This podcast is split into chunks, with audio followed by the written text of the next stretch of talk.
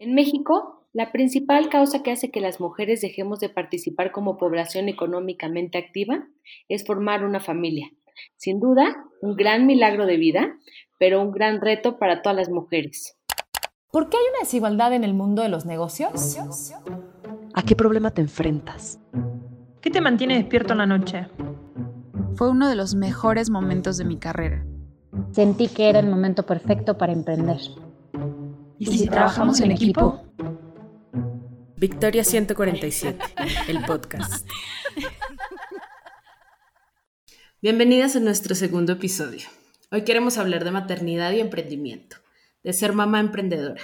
Yo soy Tiffany May y narrando este podcast me acompaña Ana Cecilia Pérez Cristo, socia y directora de emprendimiento en Victoria 147. También está con nosotros Regina Cabal y Dulce Zorrilla. Pero ¿quiénes son nuestras invitadas? Con más de 15 años de experiencia en innovación y estrategia, Regina se dio cuenta que todo lo que hacía para distintos clientes podía hacerlo de manera independiente. Así nació momlancers.com, una plataforma que conecta a mamás profesionales con compañías en busca de talento. Regina es emprendedora, mamá y en sus propias palabras, trabajando medio tiempo y embarazada de su segunda hija, completó el año más productivo de su carrera. Regina, bienvenida. Muchas gracias. Gracias por invitarme. Estoy muy, muy contenta de estar aquí y compartir un poco lo que me ha tocado vivir.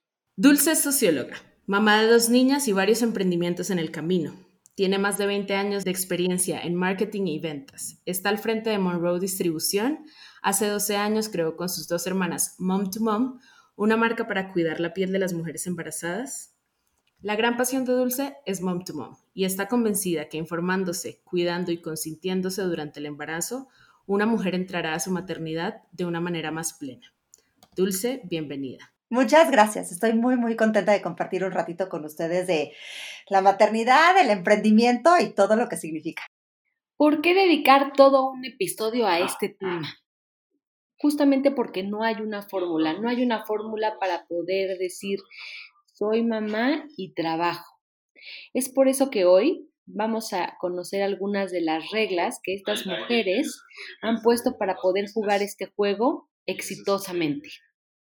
Mi querida Regina, ¿de quién eres mamá?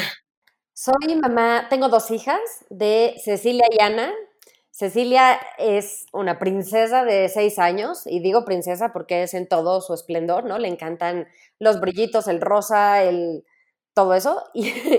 Y, de Ana, que tiene tres, y Ana es más de, le gusta la naturaleza, le gustan los bichos. Eh, entonces, digamos, pues es una, dos, dos preescolares todavía. Mi querida Dulce Zorrilla, ¿tú de quién eres mamá? Yo soy mamá de Valentina y de Sofía. Valentina tiene 14 años, entrados en 17, o sea, de verdad es otra etapa, y Sofía tiene 12. Eh, son muy diferentes y son realmente muy complemento la una de la otra. Eso, eso me parece fantástico de la vida, o sea, cómo se complementan entre las dos. Regina, ¿cómo vives tú la maternidad? Uf, qué pregunta tan difícil, la verdad. es con gritos, con alegrías, con... Eh, yo creo que yo como la vivo es un constante descubrimiento de mí misma como que estoy todo el tiempo retando lo que me imaginaba que iba a ser, con lo que realmente es, con el deber ser, con lo que quiero. O sea, es estarte descubriendo todo el tiempo. Así la vivo yo un poco. Es, hay mucho estira y afloja. Em, y, creo que sí, ese es el reto, es de a ver realmente qué, deseo, cuáles son mis prioridades, el lograr empatar. Em, e, este tema de culpa, yo no sé si es por el antecedente de vivir de venir de una familia católica o, no sé de dónde sale esto, pero la culpa es algo que me acosa todo el tiempo y tengo que constantemente estar trabajando en el, a ver, ¿qué es lo que yo quiero? ¿Qué es lo que realmente es bueno para mis hijas?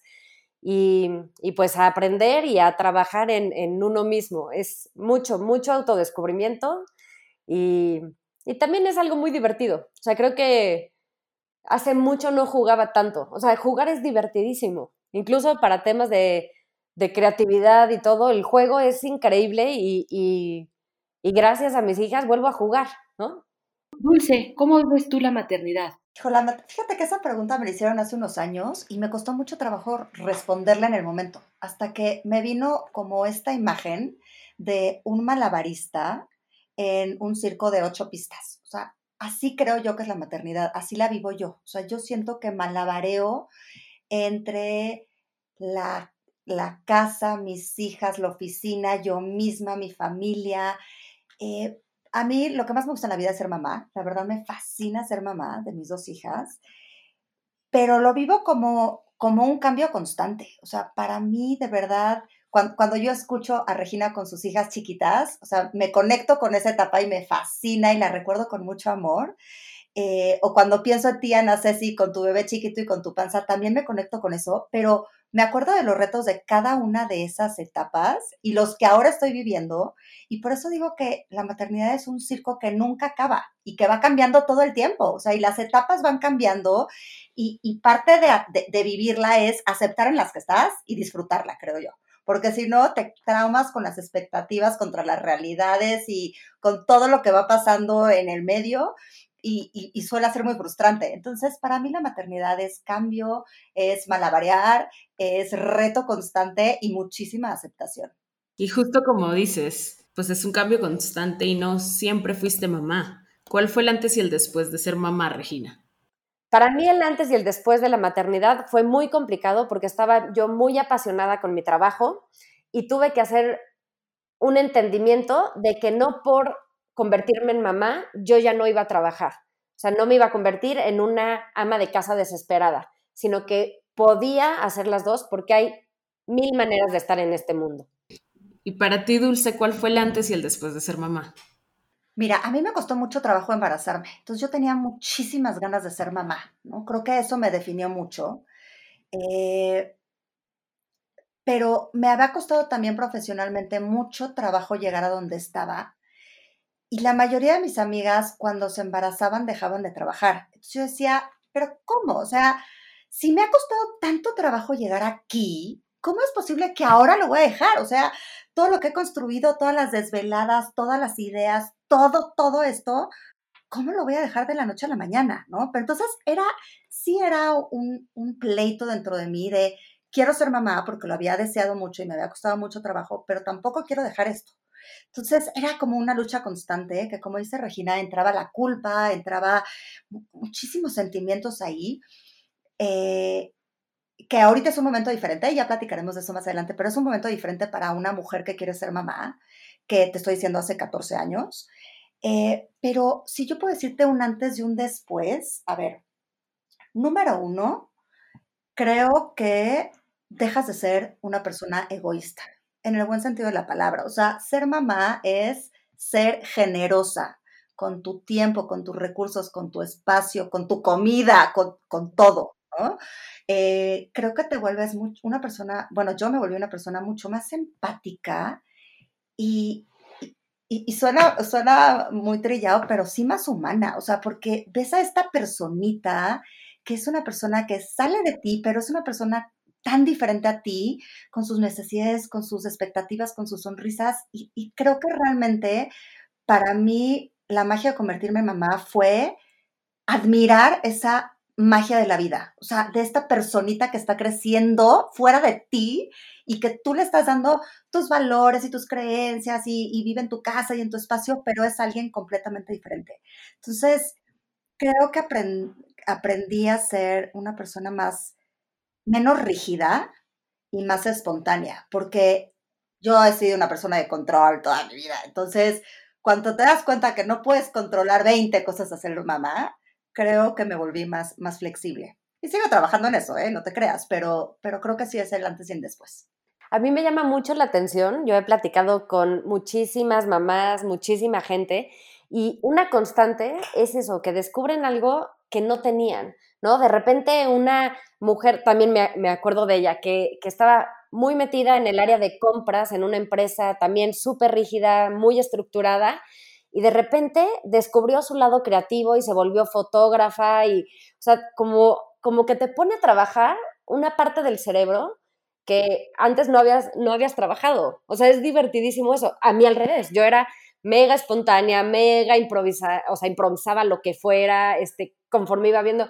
Y pues tuve que aprender a ordenarme, tuve que aprender a, manejar bien calendarios, hacer estructura. O sea, siento que te que el ser mamá te hace descubrir otra parte que, que sí la tenías, pero no la habías explorado tanto. Entonces, eso, eso a mí me parece muy divertido, fascinante.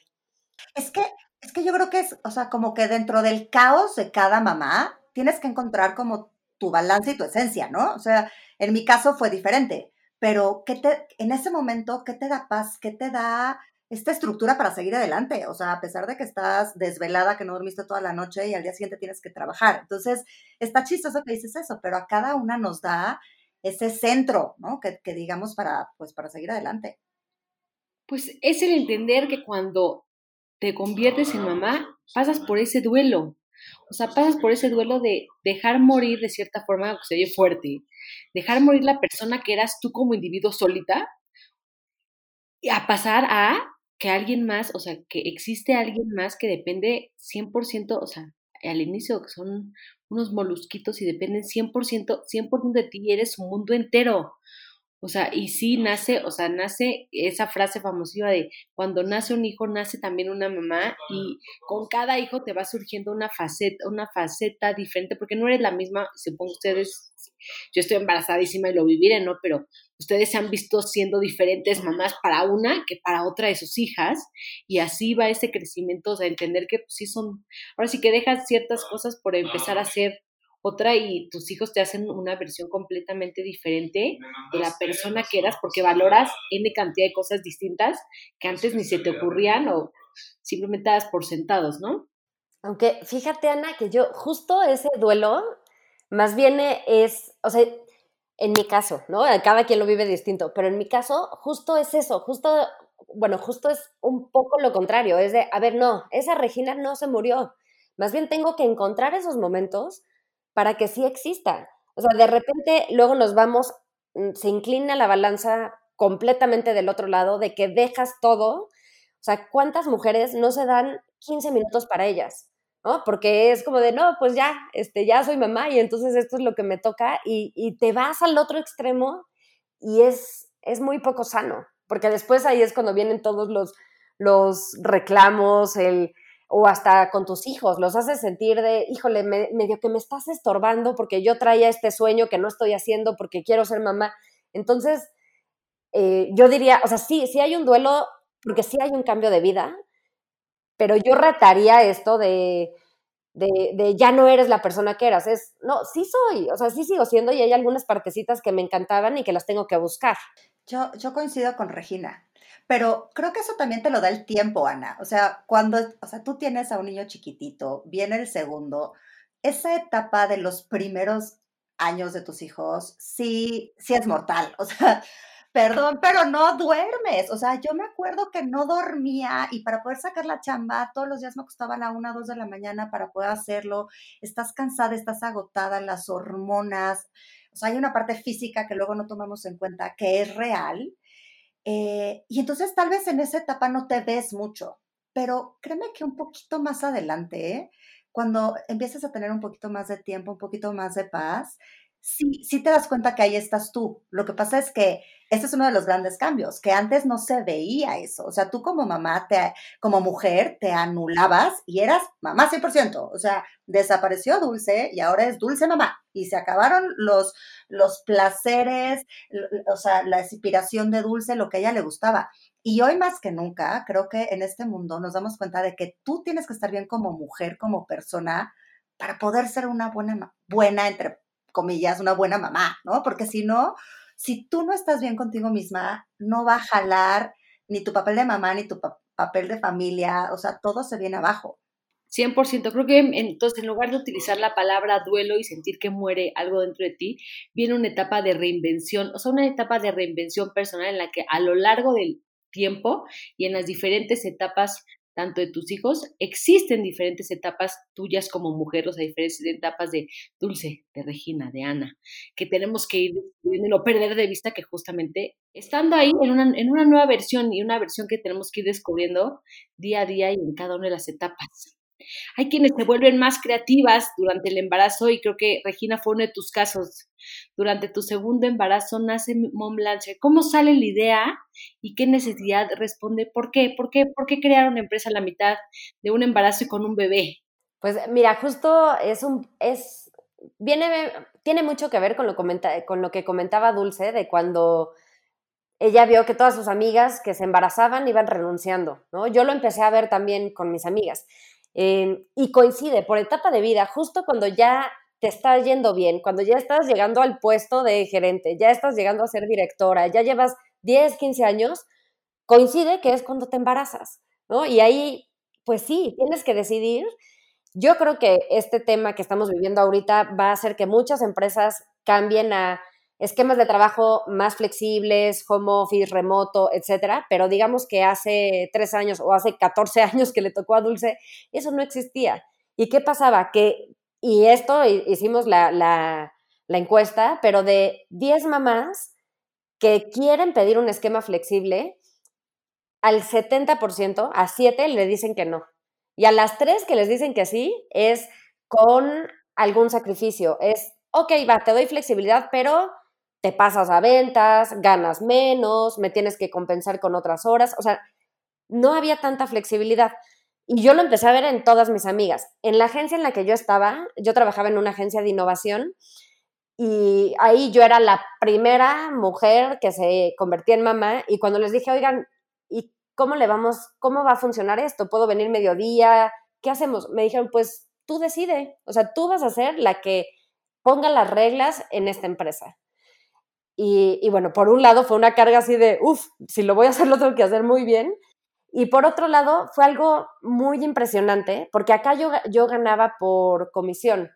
Bueno, dependía de los proyectos en los que estaba, era el sueldo que yo tenía, ¿no? Entonces, resultó que este año que yo ya estaba embarazada de mi segunda hija, fue el año más productivo de toda mi carrera. O sea, fue el año que más lana hice. Digo, también está el tema de la curva de aprendizaje, ¿no? Claramente. Pero entonces, yo yendo medio tiempo me iba súper bien y mis amigas empezaban a renunciar, ¿no? Porque decían, no quiero llegar a mi casa a bañar a mi hija y dormirla. Habrá quien sí, ¿no? No, juzgamos, pero pues, hay muchas que dicen que no. Entonces, ahí fue cuando yo me di cuenta de que había mucho talento desaprovechado. Allá afuera había mujeres con carreras exitosísimas, con maestrías, con doctorados, que pues no, no tenían el tiempo, o sea, no tenían las 12 horas o las 8 horas para estar yendo a una oficina, pero a lo mejor sí tenían 3 horas, ¿no? Y así empezó Mom Se empezó con conectemos a estas mujeres que tienen 3 horas con empresas que sí están dispuestos a, a hacer esquemas por proyecto y flexibles. Ese fue el origen, ¿no? Después resultó, nos dimos cuenta que hay otra etapa de vida de las mujeres en las que ya dicen, híjole, yo quiero regresar full time, ¿no? O sea, ya tuve a mis hijos, ya estuve un rato fuera, pero quiero regresar a una, a una empresa. Entonces fue otro servicio que generamos.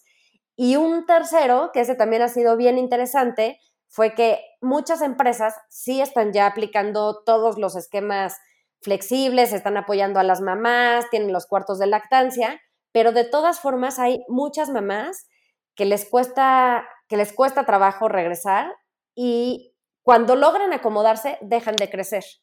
¿no? Es de, bueno, ya, sí regresé a mi trabajo, tengo mis esquemas flexibles, pero, uy, no le muevo porque qué tal que ya no voy a poder ir al festival de mi hijo, ¿no? Ya me logré ajustar, ya platiqué con, ya tengo a la amiga que me hace el paro en la oficina, entonces generamos un tercer servicio para acompañar a estas mujeres para que sigan creciendo dentro de la organización y cambiar estas cifras, ¿no? Estas cifras de que solo el 30% de los directores son mujeres, solo el 6% en consejos directivos son mujeres, entonces ir acompañando a las mamás.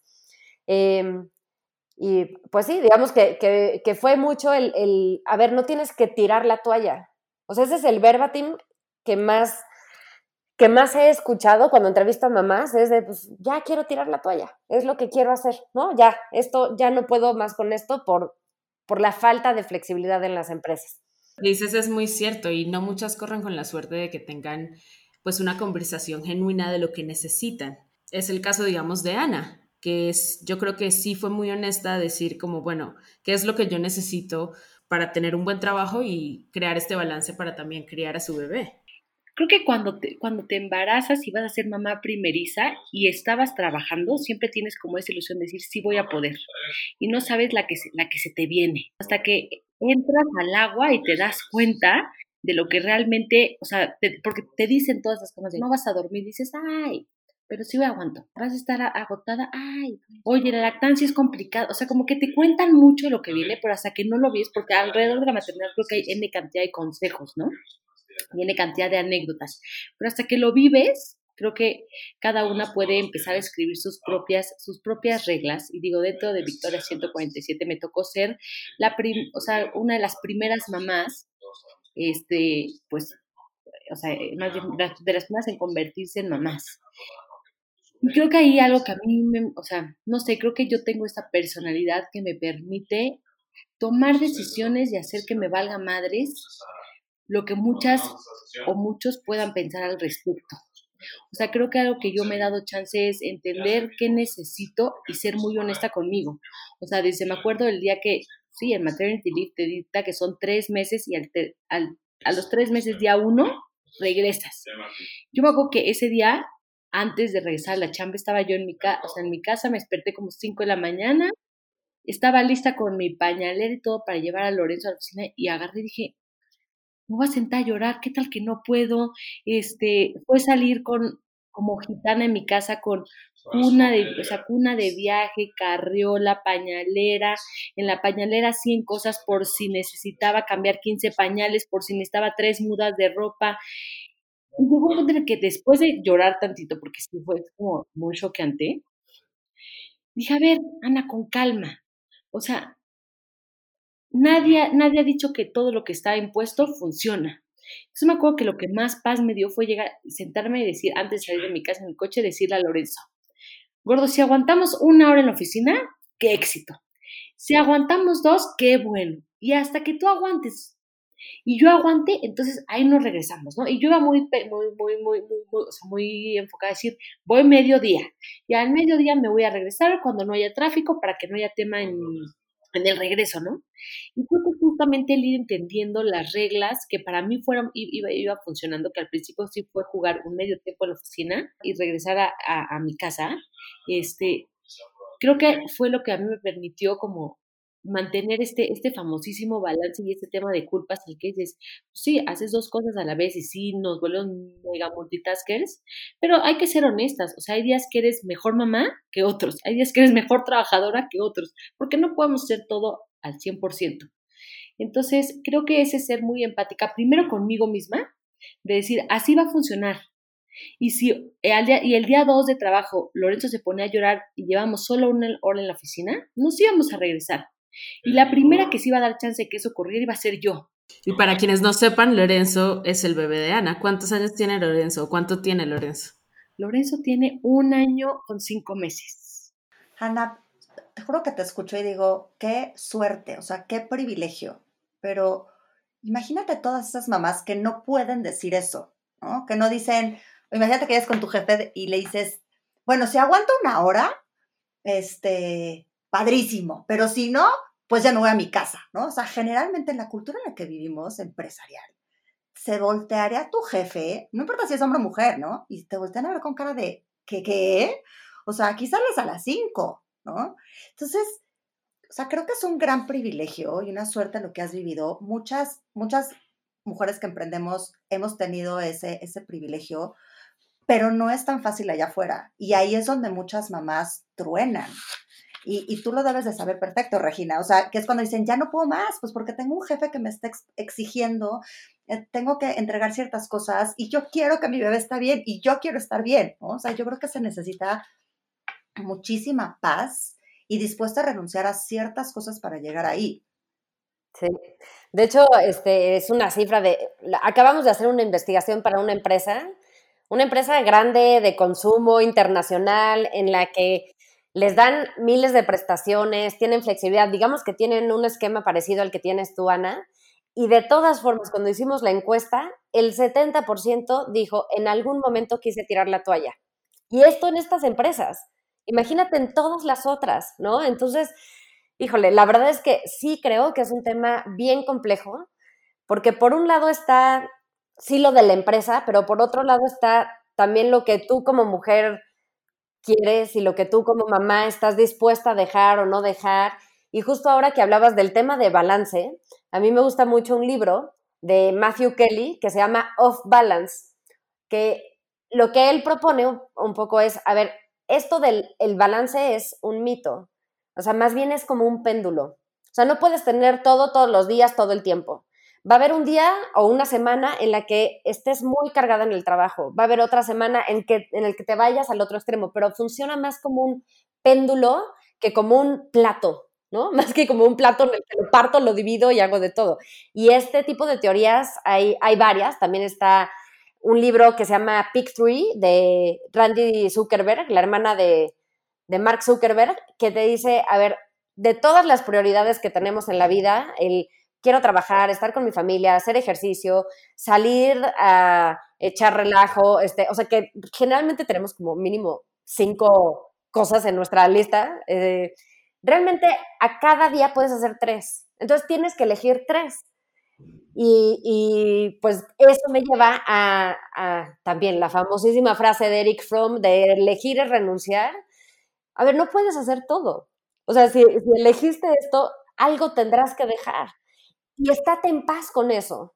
¿no? Si decidí, pues yo sí quiero eh, apostarle al irme al viaje de trabajo, que bueno, ahorita no hay viajes, ¿no? Pero, pero es un tema muy recurrente con las mamás que trabajo, es de, chin, es que para ese puesto hay que viajar un chorro. ¿Y cómo le voy a hacer? Pues hay que elegir, ¿no? Entonces, o platicas con tu marido y él se va a encargar más, o haces una red de apoyo con tus vecinas, con tu nana, con tu mamá, y a ver, todas esas personas son extensiones tuyas y es una extensión de tu amor. Y si tú eliges irte al viaje de trabajo, no estás dejando de querer a tu hijo. Estás encontrando una manera de resolverlo, pero, pero no puedes todo. O sea, no puedes ser la VP súper acá y sí, pero desde acá, ¿no? Y te pierdes todos los viajes. De, o sea, no se puede. y eso es algo bien duro de aceptar. O ahorita, a mí, eh, por ejemplo, hasta en tema de pandemia, es de a ver, ¿quieres estar chambeando con las niñas al lado y al mismo tiempo, o sea, quieres hacer todo, ¿no? Quiero conectarme a hacer una clase de ejercicio y que ni tu internet aguanta, dale chance. O sea, ni tu internet aguanta tú tampoco, o sea, no puedes hacer todo. Pues hoy no haces ejercicio, ¿no? Hoy tienes que estar con tu hija al lado en lo que le agarra al Zoom. Algo tienes que dejar y es bien difícil. También es bien difícil porque ahorita, y a lo mejor me estoy adelantando un poco en temas, pero la expectativa de las nuevas generaciones es altísima porque compartimos demasiado. Por todos lados compartimos lo que estoy haciendo en la escuela, en, el Facebook, en el WhatsApp, y te estás comparando todo el tiempo con, o sea, te estás comparando con la mejor versión de todo el mundo, todo el tiempo, porque no suben el berrinche de la niña, o sea, no pones en Instagram cuando la hija está pataleando, dando vueltas y que la tuviste que cargar y te superó en fuerza, o sea, eso no lo compartes en tus stories, ¿no? Pero entonces lo que ves es, wow, todas las mamás lo están logrando. Mira, ella hizo este platillo delicioso. Esta otra ya se aventó la clase de lo que sea, ¿no? Este, ya hizo una obra de arte. Esta otra ya hizo un huerto en su casa, ¿no? Y yo lo estoy haciendo terrible. Entonces ahí la culpabilidad sube, sube, sube. Entonces hay que bajarle dos rayitas. No podemos hacer todo y está bien. Eso es como lo que hay que hacer, como decía Dulce en algún momento, es hacer las paces contigo misma. Oye, mencionaste algo bien importante, la famosísima red de apoyo que sí tenemos que, armar todas y cada una de las mamás. Este, y hay N cantidad de mitos, que si mandas a tu hijo a una guardería, que si tiene una nana, que si se lo encargas a tu mamá, todos con pros y, todos pros y contras. ¿Ustedes qué tipo de red de apoyo han creado, o sea, para poder regresar a su vida laboral? Híjole, yo la verdad tuve muchísima suerte. Mis papás no viven en, la misma ciudad que yo, entonces mis papás no me podían ayudar, pero tengo una suegra maravillosa que yo siempre hablo increíble de ella, que la verdad desde el principio, desde que mi Valentina tenía un mes, porque yo regresé al mes, eh, se quedó con ella dos veces por semana Y así fue cambiando, ¿no? O sea, primero eran dos veces por semana, luego yo regresé más tiempo y era tres veces por semana. Y hasta la fecha te puedo decir que ella, bueno, ahorita en la pandemia no, pero venía todavía una vez a la semana a comer a mi casa, a estar con ellas y las llevaba al dentista y las llevaba a la clase de natación, bla, bla, bla. Entonces, para mí mi suegra fue maravillosa. Eh, mi esposo también. Fíjate que es chistoso porque en algún momento él tuvo un trabajo muy demandante en donde no me podía eh, o sea, no podía ayudarme en ciertas cosas, ¿no? Eh, porque él salía de mi casa cinco y media de la mañana y regresaba a las nueve de la noche, o sea, era una locura. Bueno, pues, pues pasó, a ver, nos arreglamos de otras maneras, etcétera, etcétera. Pero luego, justo también él dijo, no, es que no es lo que yo quiero y sacrificó ciertas cosas. Dijo, sí, prefiero estar más con las niñas. Sí, en este momento de la niña quiero estar con ellas. Y también hizo ahí unos trade-offs interesantes. Y, por ejemplo, él se quedaba dos tardes eh, a la semana con las niñas. Su trabajo se lo permitía. Y entonces él las llevaba también a la clase de quién sabe qué. Y, se quejaba amargamente de, pero es que hay muchísima cola para la clase de baile de Valentina. Y yo, pues sí, ¿cómo ves que es lo que yo he hecho toda la vida? ¿no? También es muy interesante hacerles ver a ellos todo lo que nosotros hacemos que de repente no entienden, ¿no? Entonces, te puedo decir que eso fue una gran red de apoyo para mí. Eh, también tuve una chica que me ayudó increíble mucho tiempo. Y con el tiempo también, pues va soltando un poco esas redes, ¿no? O sea, mis hijas ya no están en la edad en que necesitan esta red tanto eh, y también tú te sientes más tranquila y más libre, pero cuando están chiquitos sí necesitas ayuda y apoyo y, y, también, por ejemplo, también una red de apoyo fue en la oficina, o sea, que cuando tú dijeras, oigan, podemos no poner la cita el jueves, sino mejor el miércoles, les costó un poco de trabajo a la gente entender eso, pero ya al final como que dicen, sí, claro, sin bronca. O sea, esa red de apoyo dentro de la oficina todavía creo que es más importante que la de afuera, porque te permite esta flexibilidad y, darte estos, estos tiempos que tú necesitas. Sí, yo, la verdad, también mi, mi familia, incluyendo mi mamá, mis hermanos, saqué, saqué jugo de mis cinco hermanos, se los juro, cuando, cuando Cecilia estaba chiquita y yo todavía no la había metido a guardería, porque le iba a meter a, a una guardería que todavía no abría, digamos que se tardó un poquito en, abrir la guardería en la que iba a entrar, me aventé primero unos meses de los lunes está con mi mamá, los martes con mi hermano, los miércoles con mi otra hermana, y así de verdad era como una ronda, ¿no? Eh, o sea, la familia digamos que es la red de apoyo como más inmediata. También la cuñada, teníamos los miércoles de primas, iba yo a comer a casa de mi suegra, que mis cuñadas también tenían hijas de la edad, y entonces era el miércoles de primas y a veces yo hasta me iba a hacer otras cosas, ¿no? Pero, por ejemplo, yo algo que he visto un, reto fuerte es cuando no tienes a nadie de familia donde tú vives. Yo tenía una vecina que era de Estados Unidos y a ella le costaba particular trabajo porque pues no tienes a tus amigas, o sea, las amigas es otra red de apoyo, ¿no? Y ella no tenía ni a su mamá, ni a sus amigas, ni a nadie.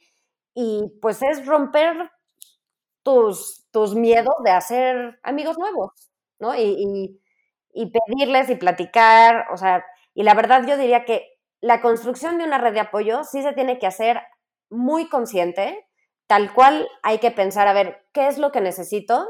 Hacer una lista de la gente con la que creo que me puedo apoyar, después ver cómo me pueden apoyar, y esto me refiero tanto en ámbito personal como en ámbito laboral, ¿no? Y tu red de apoyo no tiene que ser para que te cuiden los hijos, también tiene, puede ser mi red de apoyo para yo seguir creciendo en la empresa en donde estoy, o sea, digamos, tú tienes que tener muy claro el objetivo que tú tienes, te haces la lista de la gente que te puede ayudar, tienes que ser muy clara en qué quieres de cada una de esas personas y también hasta fijar acciones con ellos. Llegar y, oye, ¿sabes qué? Ya vi que tú me puedes ayudar con esto, te quiero pedir exactamente esta cosa y también acordarse de ser muy agradecidos, ¿no? También darles las gracias. Luego haces la red de apoyo, te entregan al niño pues, se te olvida y ni les das las gracias tampoco. Entonces hay que, para el tema de red de apoyo, ser muy agradecido y también pensar en cómo devolver el favor, ¿no? Puede sonar como muy, muy este, convenenciero, pero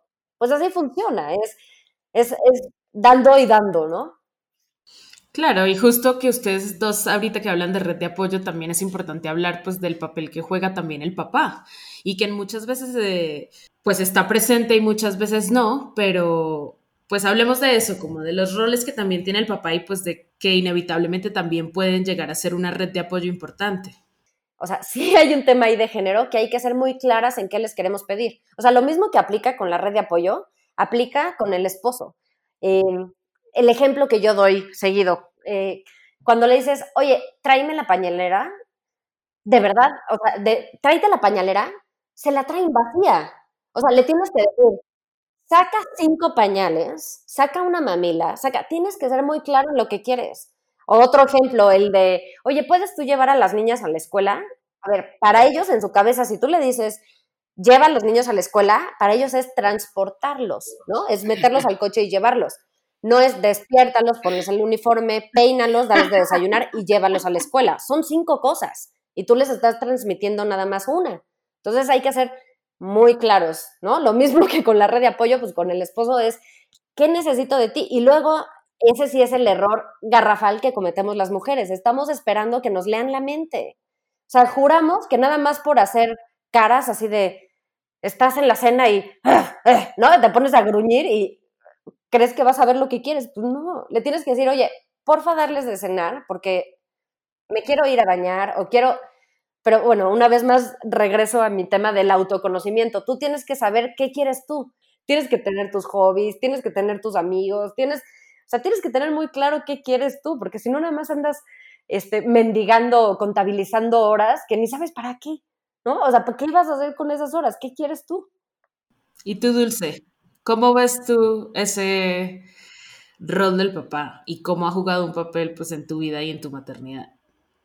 es que como yo te decía, yo he tenido las dos, o sea, sí, estoy de acuerdo con corregir, el papá es el papá, pero yo he tenido cuando he estado muy presente y cuando no he estado muy presente por cuestión de chamba, ¿no?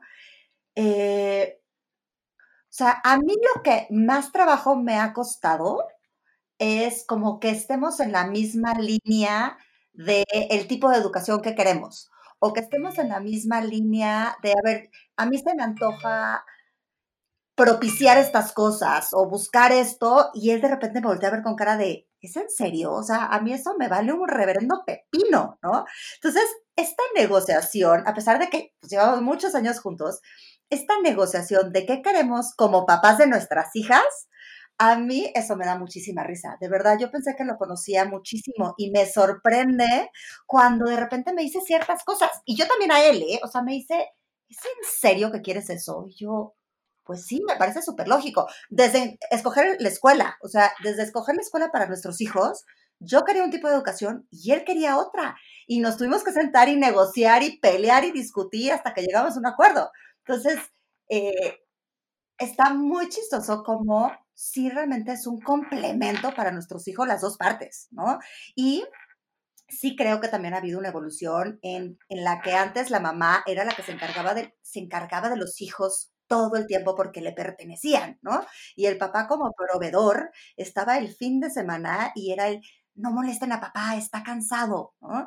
Y ahora es de, ah, yo también estoy cansadísima, o sea, ve y dile a tu papá, ¿no? Entonces, esos cambios, hijo, a mí me encanta, a mí, digo, yo soy socióloga, entonces a mí me encanta ver toda esta transformación de la sociedad eh, en cuestión de maternidad, por mom to mom, eh, me encanta ver esos cambios que va habiendo de mentalidad y cómo va funcionando la familia en la crianza de los hijos. Me parece súper interesante. O sea, Dulce, a ver, tú, ah, o sea, tú tienes la suerte de ser, y hablamos un buen de la palabra suerte, qué raro, ¿no? Porque no es suerte, también lo, has forjado, lo has forjado, no, no todo es suerte. Este, o sea, tú has forjado el tener una empresa este, liderada por mujeres y que además está enfocada para mamás. Entonces, ¿cómo ves la maternidad hoy en día? O sea, ¿qué, qué, está cambiando? ¿Qué ves en tus, en tus clientes? ¿Qué redes de apoyo estás haciendo tú en tu empresa para que más mujeres, porque mujer por lo general emplea mujer, y eso es, y eso es bastante común en el emprendimiento. ¿Qué, qué está cambiando? A ver, a mí me, ay, me encanta esto, porque yo sí veo un antes y un después. O sea, yo creé Mom to Mom cuando yo estaba embarazada de mi primera hija. Eh, que ahora tiene 14 años. Y yo, o sea, me ponía otras marcas o me injurges y decía, pero ¿cómo? O sea, pero ¿cómo, ¿cómo esto no me fascina? No siento que me ayuda, etcétera, etcétera. Entonces ahí empezó como todo el rollo de la maternidad. Y yo te puedo decir, punto número uno, que viví una maternidad solitaria por, y, poco informada, en el sentido de que, a ver, mi hermana que ya había tenido hijos me pasó su libro, me pasó unas revistas y tú ibas al Samuels y te comprabas las revistas de maternidad que había, que eran poquititas, y leías eso, ¿no? Entonces, ¿qué ha cambiado? En que ahora la maternidad es muy informada, tienes lo que quieras a, a un clic de distancia, eh, que también tiene sus contras, creo yo, o sea, también hay demasiada información, pero, pero no es tan solitaria, o sea, este tema de las redes sociales, yo veo a las mamás en, en, tribus, en comunidades, compartiendo cosas. Yo no compartí eso con, con e, en, mi embarazo, porque te digo, o mis amigas eh, tuvieron hijos como más grandes o abajo de mí tuvieron hijos. Entonces, yo, fue, una, fue un embarazo y una maternidad muy solitaria y eso ha cambiado. También ha cambiado que creo que ahora la maternidad es mucho más transparente, más real. A ver, antes era miel sobre hojuelas, o sea, todo era maravilloso, tú te embarazas y tenías esta idea y esta expectativa de que salías del hospital casi casi con tu, ropa de antes, con un bebé precioso, que amamantas facilísimo, que no hay problemas, que duermes delicioso, como de película con tu bebé rosadito y hermoso, y tú, bueno, eres feliz y, y radiante. ¿Qué creen? O sea, cualquiera que es mamá sabe que eso no es cierto, pero hace, antes eso no se decía, eso no se enseñaba. Yo me acuerdo perfectamente la primera vez que vi la foto de una influencer en posparto en Instagram, con la panza como de cuatro meses, que te lo juro que yo dije, ¡Oh! ¿qué es esto? O sea, nadie se atrevía a enseñar un cuarto posparto nadie se atrevía a decir, es una pesadilla la lactancia, me duele, me choca, no lo quiero hacer, no duermo por las noches. Entonces, esta transparencia de la maternidad me parece increíble, que puedas compartir lo que te pasa, lo que sientes y hay alguien ahí que te está escuchando. Porque antes tu mamá te decía las cosas, o tus amigas, o las amigas del trabajo, si tenías, pero era todo como muy veladito, como todo muy bonito, pero no, la neta, la neta, nadie te la decía, ¿no? Pero también creo que ahora la maternidad es muy demandante. O sea, por lo que decías, Ana Ceci, que, que vemos en las redes sociales a esta mamá fregona haciendo todo haciendo de comer una ensalada súper nutritiva y healthy, pero sus hijos vestidos divinos, pero ella en la clase de fitness con un cuerpazo. O sea, también allá afuera nos pone una realidad que tampoco es que es muy demandante, muy a la moda, y la mamá exitosa trabajando y con sus hijos chiquitos, y yo decía, pero, o sea, ¿es en serio que alguien pueda hacer eso? ¿no? Porque, porque también te da mucho este tema de juzgar allá afuera, ¿no? Eh, es más libre, pero también es muy juiciosa. O sea, ahora, o sea, y los ves en los comentarios, ¿no? O sea, alguien puede escribir lo que se le pega la gana y siendo muy duro con las demás personas. Entonces, yo creo que sí hay un antes y, un después de la maternidad y de cómo las mujeres entendemos esto. Ah, y sobre todo lo que, lo que platicamos al principio, que ahora sí hay mucho más un concepto de yo mujer, de yo mujer, no yo mamá, porque antes desaparecías. Y ahora sí, cada vez más es tener tus ratito para ti, oye, yo quiero una hora irme con mis amigas, oye, yo quiero seguir trabajando, oye, ¿no? Que antes realmente eso se desaparecía porque te, te convertías en, en mamá tiempo completo y se acabó lo que tú pensabas como persona. Me gustaría a mí abordar el tema de ser mamá dentro de las empresas o ser mamá trabajando. Y acá creo que todavía no llegamos a ese nivel de mostrar la realidad. O sea, les pongo un ejemplo, en estas empresas de que sí, te doy flexibilidad, ¿no? Y, la mamá, bueno, me voy a mi casa a las 3 de la tarde. Pero ¿qué pasa después de que duerme al hijo? O sea, tiene flexibilidad entrecomillada, porque duerme al hijo y le da otro jalón de 8, bueno, sí lo durmió a una hora decente, ¿no? Pero ponle de 8 a 12, ¿no? Le metió otras 4 horas al trabajo y que no le dice a nadie.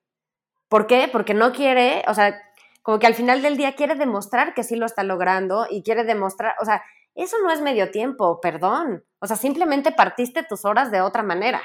pero no lo comparte, o sea, incluso se guardan, eh, eso, eso lo he, lo he, visto en varios, en varios proyectos, incluso se, no mandan el mail a las 12 de la noche, ¿no? Avanzan en el trabajo, avanzan mucho y en cuanto llegan a la oficina a 8 de la mañana, lo mandan, ¿no? Entonces, pero como que no está siendo real. O sea, no, no estoy, no, no, es un, no es un medio tiempo real, estás trabajando igual, ¿no? Y, pero no te atreves a decir, así como antes no te atrevías a decir, este, eh, en la lactancia me está costando trabajo, siento que muchas mamás profesionales ahorita no se están atreviendo a decir, oye, le metí más horas, eh, oye, este, me desvelé para poder sacar esto, sino que lo, lo cubren y entonces cuando lo platican con otras mamás, porque luego hacemos sesiones de coaching grupales, ¿no? Y, todas traen la percepción de que lo están haciendo increíble, todas menos ella. Y cuando de repente en la sesión de, coaching sale, dicen, ay, yo también me siento así, ay, yo también. O sea, me acuerdo mucho de una, una sesión en la que una mamá compartía que sentía que no se podía enfermar. O sea, que algo le dio y el esposo estaba a punto de salir y que casi antes de desmayarse lo alcanzó en la puerta, le dijo, por favor no te vayas, me siento mal, y ¡pum! ¿no? Cayó desmayada.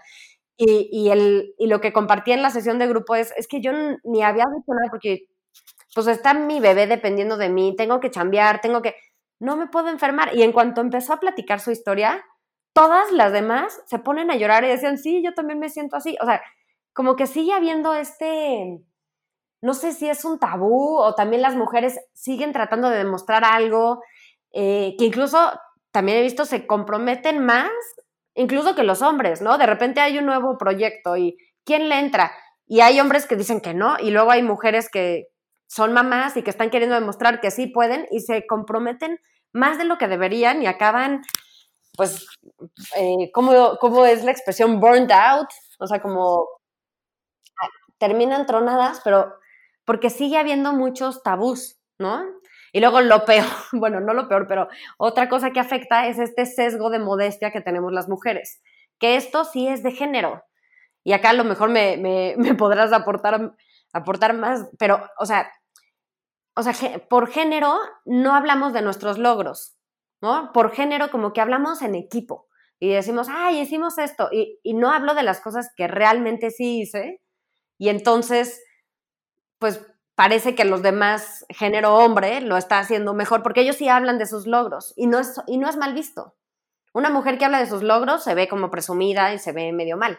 Un hombre que habla de sus logros se le aplaude, ¿no? Entonces, es el sesgo de modestia. Está, o sea, ay, no sé, o sea, siento que, que, que todos estos temas que ya se han abierto en otras esferas, en el mundo laboral todavía falta mucho trabajo por hacer, porque igual no son, o sea, no, pues si no funcionamos igual.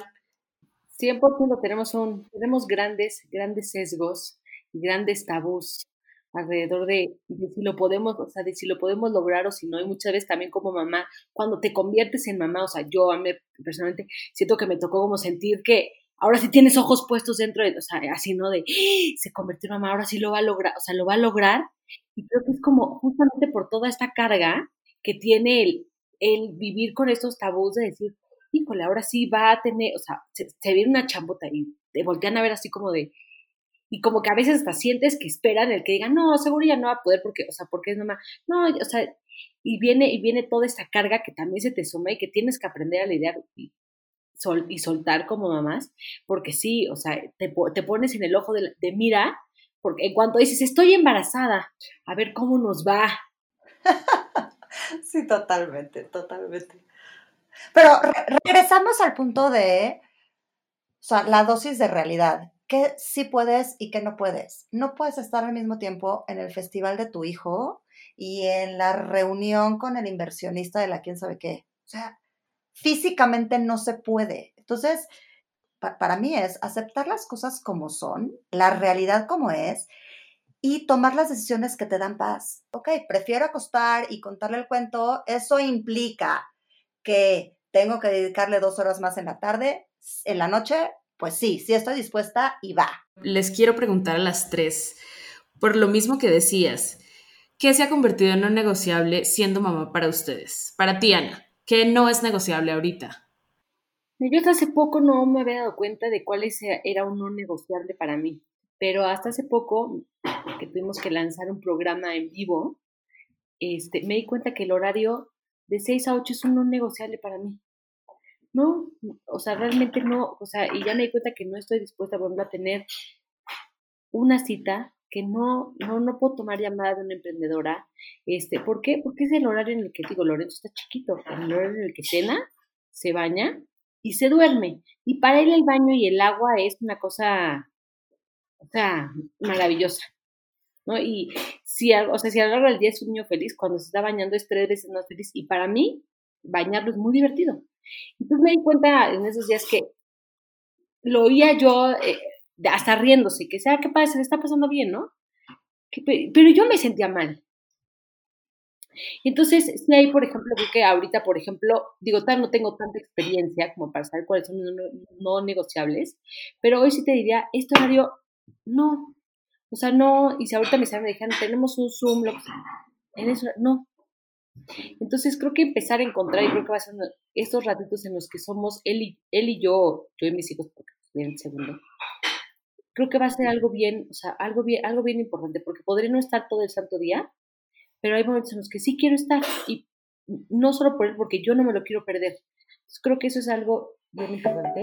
Y sí, cuando nació Lorenzo, o sea, creo que el otro negociable fue el tema de, de la, o sea, de, de, la, lactancia. O sea, dije, yo voy a cargar con él a todos lados. ¿Por qué? Porque sí le quiero dar pecho seis meses y porque me lo puse como meta personal y dije, no, no va a ser negociable. Si me tengo que ir en mi casa, este, si me lo tengo que llevar a la oficina, este, si alguien este, entra en junta y, y, yo estoy dando esto, que se lo chute y, la pena la va a sentir ella y no yo, y me, me, me hice coco wash, para decir, no, pues eso no va a ser negociable para mí, porque es algo que yo quiero lograr. Para ti, Regina, ¿qué no es negociable? No, no tengo un no negociable tan fuerte. Algo que me he puesto yo a mí misma como un no negociable, pero es, para mí, es y lo tengo bloqueado en, en, mi calendario, es el ratito que hago yo ejercicio. Y me lo tuve que poner yo porque si no, no hacía ejercicio y sí me afectaba en tema emocional, ¿no? No te voy a decir que soy la loca mega fit, este, no, pero el ratito que me doy y luego tuve ahora en el tema de la pandemia, eh, tuve unos, una época ya lo dejé de hacer, pero creo que lo debería retomar ya que lo estamos platicando. pero tuve una época que me daba 15 minutos para salir a caminar yo sola. Después de comer, 15 minutos yo sola. Y era de, pues ahí se ven, o sea, necesitaba ese espacio para mí, ese era un no negociable que me ayudaba muchísimo. Pero ahora ya me acordé que lo dejé, o sea que no era tan no negociable, lo tengo que retomar. Para mí, el no negociable muchos años fue la hora de acostarlas. Eh, híjole, alguna vez leí que había cuatro momentos muy importantes que si no podías estar en todos, trataras de estar uno al día, que era cuando se, levantaban, cuando se iban al colegio, cuando regresaban del colegio y cuando los acostabas. Y no, no, me acuerdo ni quién lo dijo, pero me pareció básico porque haces ese contacto con ellos, ¿no? Entonces, para mí el levantarlos, y hasta la fecha me chotean porque ya están grandes, pero voy, el besito, masajito, tú, tú, tú, tú, tú, tú, dices, ay mamá, ya no me cantes, tiene 12 años, ¿no? Pero para mí eso es el no negociable y en la noche, que establecimos como la rutina de leer el cuento, de platicar, y ese ratito es chistoso, pero se quedó, ¿eh? Hasta la fecha las dos es cuando más me platican de la amiga, de la maestra, del problema, de la nana, en la noche se convirtió como nuestro ratito de confidencias. Y, para mí no era negociable. Muchas veces, por ejemplo, con mis amigas de, bueno, vamos a vernos y cenamos, no sé qué, y yo, híjole, me costaba trabajo eso, eh, porque para mí era importante. A ver, no estuve muchos, muchos días a la hora de la comida o muchas tardes, pero ese ratito para mí se volvió fundamental.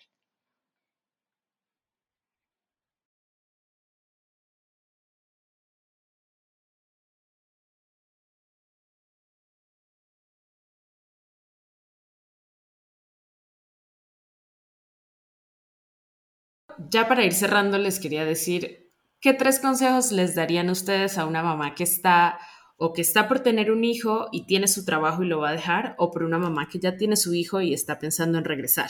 ¿Tú qué consejo, tres consejos le darías, Regina? Yo el primero es confiar en tu intuición.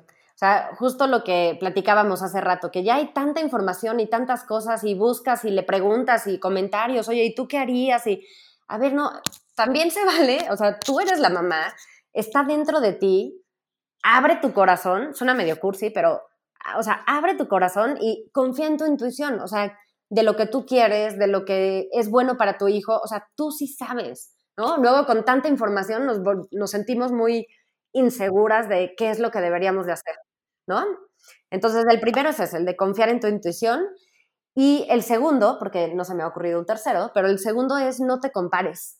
No te compares, no veas eh, qué tanto has hecho tú versus los otros, no te compares con tu mamá, no te compares con tu suegra, no te compares con tus amigas, no te compares con, con las de la las mamás de la escuela. O sea, cada quien, cada quien hace las cosas como puede.